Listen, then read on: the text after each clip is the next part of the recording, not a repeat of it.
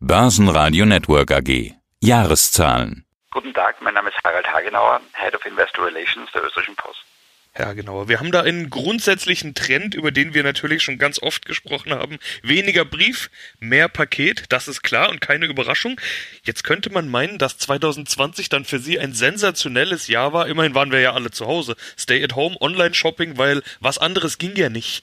Und so sah es bei einigen Wettbewerbern ja auch aus. Bei Ihnen dagegen sieht man jetzt, dass der Gewinn um 20 Prozent zurückgegangen ist. Wie kann das sein? Ja, äh, danke. Grundsätzlich haben Sie natürlich recht. Es war ein sehr herausforderndes Jahr, das zwei, drei Aspekte äh, zu betrachten hat, wenn man es analysiert. Das eine ist die Veränderung im klassischen Paket- und Briefgeschäft, also im Logistikgeschäft. Ja, hier hat sich ein Trend enorm verstärkt. Durch Covid, durch die Lockdown-Maßnahmen haben sich Briefmengen und Werbesendungsvolumen reduziert. Auf der anderen Seite Paketmengen enorm gesteigert. Also bei uns ist es nahezu, hat es Quartale gegeben, wo es in Österreich jetzt eine, eine Parität gegeben hat, fast gleich viel Paketumsatz wie Briefumsatz. Das heißt, ja, da hat es eine Veränderung gegeben. Und wenn man rein das Logistikgeschäft, das ich gerade erwähnt habe, anspricht, kann man sagen, dass äh, bei uns dieser Wechsel, dieser Wandel stattgefunden hat und das Ergebnis im Logistikgeschäft stabil geblieben ist. Zusätzlich haben wir uns aber noch etwas anderes vorgenommen. Wir haben uns vorgenommen, startet mit 1. April 2020 eine eigene kleine feine Bank aufzubauen, die Bank Postbank 99, die jetzt in allen Filialen der Post verfügbar ist. Diese Aufbaukosten sind natürlich on top dazugekommen. Also das hat nichts mit dem operativen Geschäftsgeschehen zu tun, sondern es ist ein Aufbau, der von langer Hand geplant war und jetzt natürlich leider gerade in diese Covid-Phase hineingefallen ist, was dem Aufbau nicht dienlich war, aber ihn auch nicht zu sehr gemildert hat. Wir sind mit dem Hochlauf im Rahmen des Möglichen zufrieden, mussten aber natürlich dadurch jetzt, wie Sie richtigerweise sagen, ein 20 Prozent reduziertes Ergebnis für 2020 in Kauf nehmen. Jetzt wollte ich gerade nämlich auch dieses Zitat anspielen, das ich auch in der Pressemeldung gelesen habe, dass es nämlich hieß, unter den aktuellen Rahmenbedingungen ist das Ergebnis des abgelaufenen Geschäftsjahrs durchaus zufriedenstellend.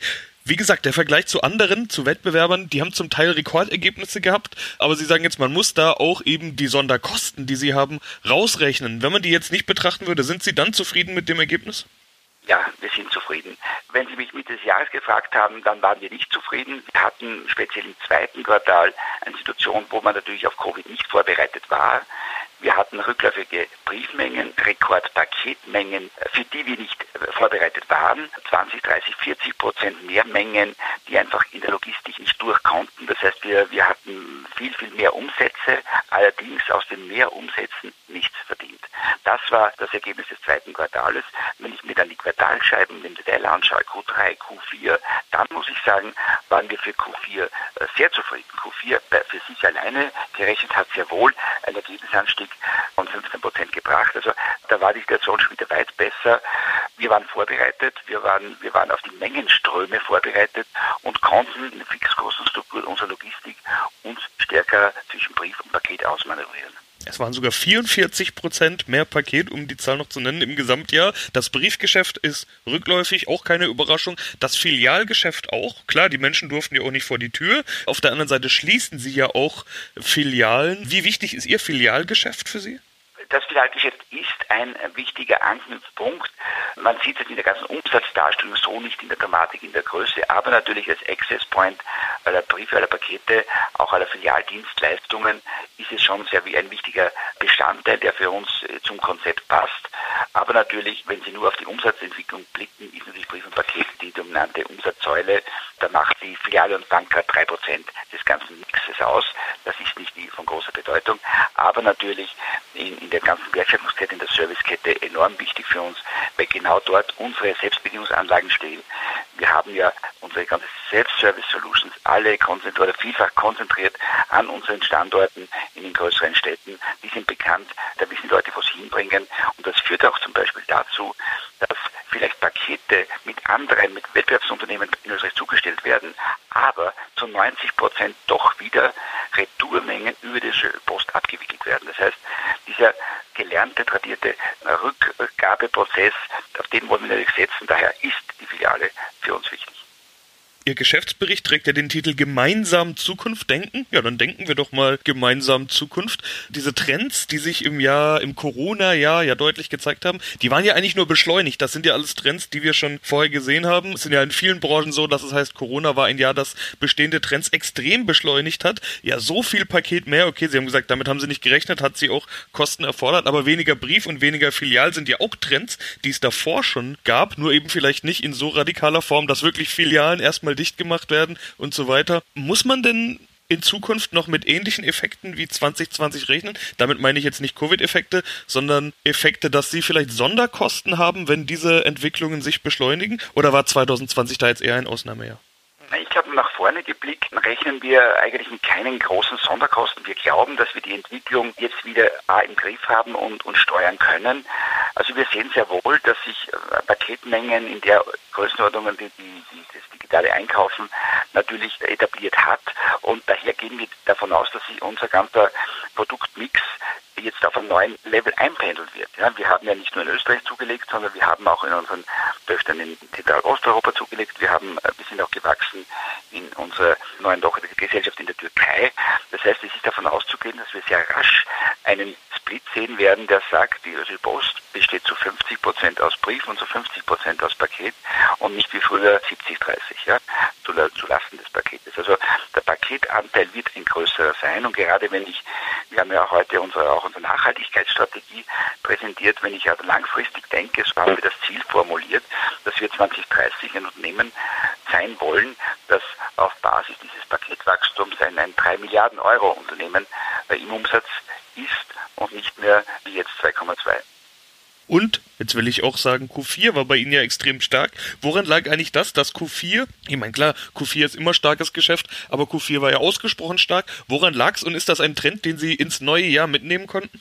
Ja, es war genau das, was sich das ganze Jahr eben ab dem zweiten Quartal abgezeichnet hat. Enorme Mehrmengen durch Internetbestellungen, äh, hohes Paketwachstum, reines organisches Wachstum, wo nicht nur die großen Versender sich mittlerweile gewöhnt haben an diesen, diesen Versandkanal, sondern auch viele, viele kleine Händler gemerkt haben, man kann nicht nur auf kleine Shops angewiesen sein, sondern man braucht den Verkaufskanal äh, im Internet und das hat man ganz breit gesehen, auch in den Mengen, die wir im vierten Quartal gesehen haben, aber auch Mengen, die wir jetzt Jänner, Februar sehen. Also wir sehen, dass der, der Level einfach ein weit höherer ist und das nachhaltig Wachstum durch den Push Corona nach oben gebracht wurde. Für 2021 rechnen Sie jetzt mit Umsatzanstieg von 8 bis 10 Prozent und eine Ergebnisbesserung von 10 Prozent. Klingt erstmal gut, aber wenn man genau hinschaut, dann liegen Sie damit ja trotzdem noch unter Vorjahr, also unter 2019 und das lag ja auch schon unter 2018 EBIT. Wie ist die Prognose zu werten? Ja, also wir gehen mal mit der vorsichtigen Prognose rein. Wir glauben, dass wir im Umsatz und im Ergebnis um 10 Prozent wachsen können. Das, das Logistikgeschäft wird sogar stärker wachsen, aber wie schon gesagt, wir haben ja noch den Aufbau unseres Bankgeschäftes drinnen. Das dauert etwas länger, um, um, um dieses Bankgeschäft auf Break-Even zu bringen. Äh, da gehen wir eher von einem Dreijahreshorizont aus. Das ist wie ein Investment zu sehen in die Zukunft. Das soll mal ein profitables Standbein sein, keine Frage, aber wird uns auch die nächsten zwei Jahre noch Geld kosten, bevor es Break-Even ist. Und, und deswegen glaube ich, ist unser Weg nicht nur für 2021, sondern auch für die nächsten zwei, drei Jahre vorgezeichnet, dass wir uns stetig verbessern werden, nicht nur im Umsatz, sondern auch im Ergebnis. Jetzt habe ich gerade etwas gemacht, nämlich äh, nicht nur auf das letzte Jahr, sondern auch schon auf die Jahre davor geschaut. Das will ich auch bei der Dividende mal tun. Die letzten zwei Jahre wurde ja trotz sinkender Ergebnis die Dividende konstant gehalten. Jetzt liegt der Vorschlag bei 1,60. Das sind 23 Prozent weniger als im Vorjahr. Ist da das gleiche Argument, dass Sie das Geld eben für Investitionen dringender brauchen? Naja, das ist gleichermaßen wichtig. Also wir werden unsere Aktionäre nie vergessen. Wir haben auch im heutigen Jahr wo Sie gesagt haben, ja, das Ergebnis ist um 20 Prozent gesunken, das Nettoergebnis um 20 Prozent, aber die Ausschüttungsquote, also im Prozent des Nettoergebnisses, liegt nach wie vor bei 93 Prozent. Also wir haben ja unseren Aktionären versprochen, dass wir mindestens 75 Prozent des Nettoergebnisses jährlich ausschütten werden. Das wird auch weiter so bleiben.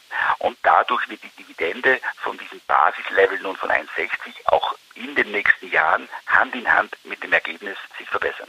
Jetzt haben wir viel über diese Investition in die Banktochter gesprochen, Bank 99. Greifen wir die nochmal speziell raus. Auch andere entdecken das Potenzial. Ich habe gesehen, Pro7 Sat1 hat sich an der Bank 99 an ihrer Tochter beteiligt. Das ist eine interessante Konstellation. Ich habe gesehen, gibt's auch gar nicht zum ersten Mal. Pro7 Sat1 ist auch schon an der Online-Plattform Shopping.at beteiligt. Was ist das für eine Zusammenarbeit? Wie sieht sowas aus? Das ist eine Art Deal, die darauf beruht, dass Werbekosten, jetzt bei, bei Shopping zunächst mal Werbekosten, nicht in bar abgegolten werden, sondern im Endeffekt nach einer gewissen Zeit getauscht werden können in Firmenanteile. Ja? Und, und das haben wir schon bei Deal haben wir schon bei Shopping gemacht und diesen Deal haben wir nun auch bei der Bank 99. Also ist durchaus möglich, dass in, in, in einigen Jahren diskutiert wird, gelten wir die, die Werbekosten, die gemacht werden jetzt für uns über den, den ProSieben-Kanal in bar ab oder in Anteile des Unternehmens. Das ist dann unsere Entscheidung in, nach einem gewissen Zeitpunkt und, und ist ein, ein Media-Deal, Werbeleistung gegen Equity, der durchaus Sinn macht für beide beteiligten Partner. Und noch was Zukunftsgerichtetes. Sie haben es vorhin schon angedeutet. Klimabericht. Sie haben unter anderem auch bekannt gegeben, dass Sie bald auch auf Wasserstoff betriebene Lastwagen setzen wollen. Wie wichtig ist bei Ihnen denn Klimafreundlichkeit und Nachhaltigkeit? Welche Rolle spielt das? Also die Dekarbonisierung unserer ganzen Logistik ist uns enorm wichtig. Wir sind der größte Fuhrpark des Landes und wir setzen natürlich jetzt voll drauf, dass wir äh, unsere Fahrzeugflotte des Briefträgers elektrifizieren, ja, aber auch, das sind etwa 8000 Fahrzeuge, wo wir derzeit bei 21 Prozent Elektrifizierungsrate stehen und diese Rate soll raufgehen auf 100 Prozent Elektrofahrzeuge bis 2030. Und der Schritt 2 ist dann der Lkw-Bereich, wo es, wie wir alle wissen, etwas schwieriger ist, dass man mit Wasserstoff und Brennstoffzelle Lösungen findet, um, um LKWs an den Markt zu kriegen. Das ist dann der Schritt, wo ich eher glaube, bis, bis, bis 2035 eher, dass wir hier Lösungen sehen werden, um auch dann vollkommen zu sagen, eine, ein, ein Brief wird nicht nur auf der letzten Meile durch den Briefträger 100% so sauber und grün zugestellt, sondern auch in der Transportkette dahinter. Ja? Und in beiden, in, auf beiden Ebenen versuchen wir die Industrie zu motivieren und gehen als Endabnehmer voran. Also die, die Flotte aller Briefträgerfahrzeuge wird 2030 zu 100% grün sein ja, und, und CO2-frei. Und die LKW, der LKW-Verkehr dahinter, schätze ich, dass es ein paar Jahre länger dauert, aber wir haben uns committed, hier in ein Konsortium in Österreich, dass wir in Österreich zumindest 2000 Fahrzeuge wasserstoffbetrieben am Markt haben wollen. Ja, dann sind wir gespannt, wie es bei Ihnen weitergeht. Das war jetzt ja schon ein Blick in eine weitere Zukunft. Erstmal wünsche ich viel Erfolg für die nächsten Wochen und Monate, Herr Hagenauer. Vielen Dank. Ich danke Ihnen. Börsenradio Network AG. News aus Österreich.